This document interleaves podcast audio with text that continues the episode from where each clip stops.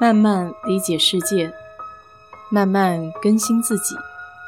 一路人生，要去开心，要去期待，要去热爱。我是 DJ 水色淡子，在这里给你分享美国的文化生活。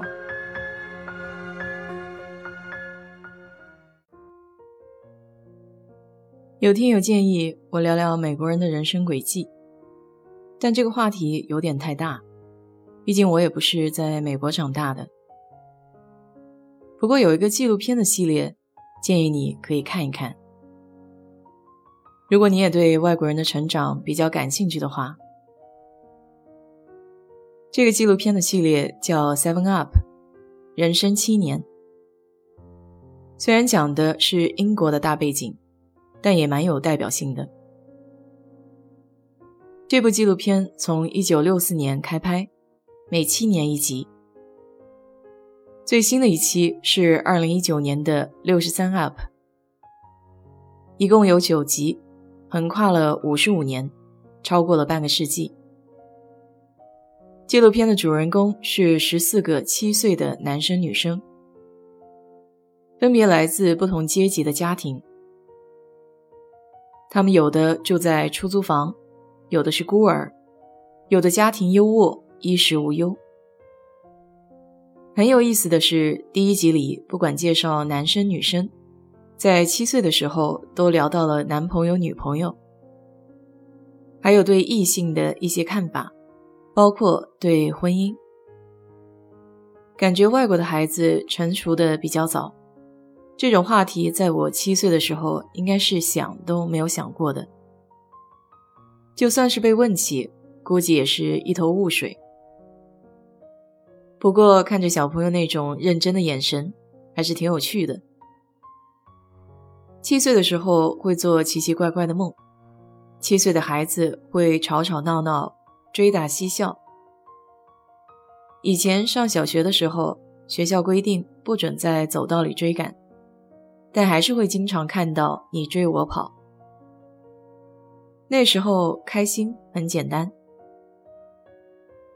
第一集里有一个孩子给我留下蛮深的印象，因为他说自己长大想去非洲，教育当地人，使他们变得更加美好。他的理想是成为一名牧师。第二集是七年以后，也就是十四岁的青春期。很厉害的是，有些孩子在七岁时候预想自己将来会读的学校，他们都一一实现了。关于寄宿，孩子们的感受也不大一样。有些孩子觉得这是迟早都要经历和父母分离的事情，早点儿也好，还可以在学校交到好朋友。而有些孩子还是非常想和父母在一起，觉得很孤独在寄宿学校里面，而且在情感上还不能和父母分开。我喜欢这个纪录片，有问到每个孩子课后的闲暇时间。家境比较好的孩子课后好忙，他们学钢琴的学钢琴，学游泳的学游泳，还有乒乓球、写作，总之闲不下来。好些男孩子都说看电视不好，这还挺让我意外的。我小时候就会经常偷着看。七岁的时候。孩子们的梦想是成为宇航员。其中一个是农场长大的孩子，一直想离开那里去城里看看。和这些哪里都没有去过的孩子相比，家庭条件较好的孩子不仅出过国，还去过很多不同的国家。个人的经历从这里开始就出现影响：是谈吐大方还是拘谨？有没有野心？怕不怕竞争等等。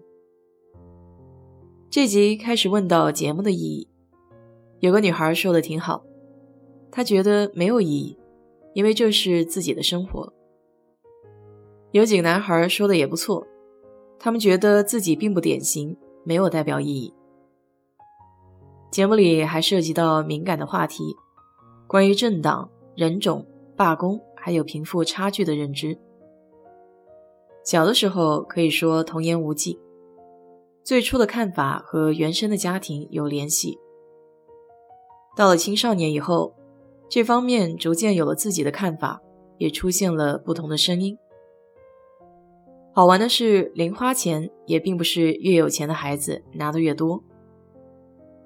不过，不富裕的孩子会早早的有存钱的意识。前面说的那个想成为牧师的孩子，推翻了自己小时候的想法。在成长的过程中，他逐渐意识到自己不擅长做的事情，比如做牧师需要站在讲台上演讲，他觉得自己并不行。但那颗帮助别人的初心却依旧没有变。很多这个时期想将来自己可以做什么，变得更加实际和接地气，不再是宇航员之类的。而女孩子们相对于男生，则没有那么多事业心。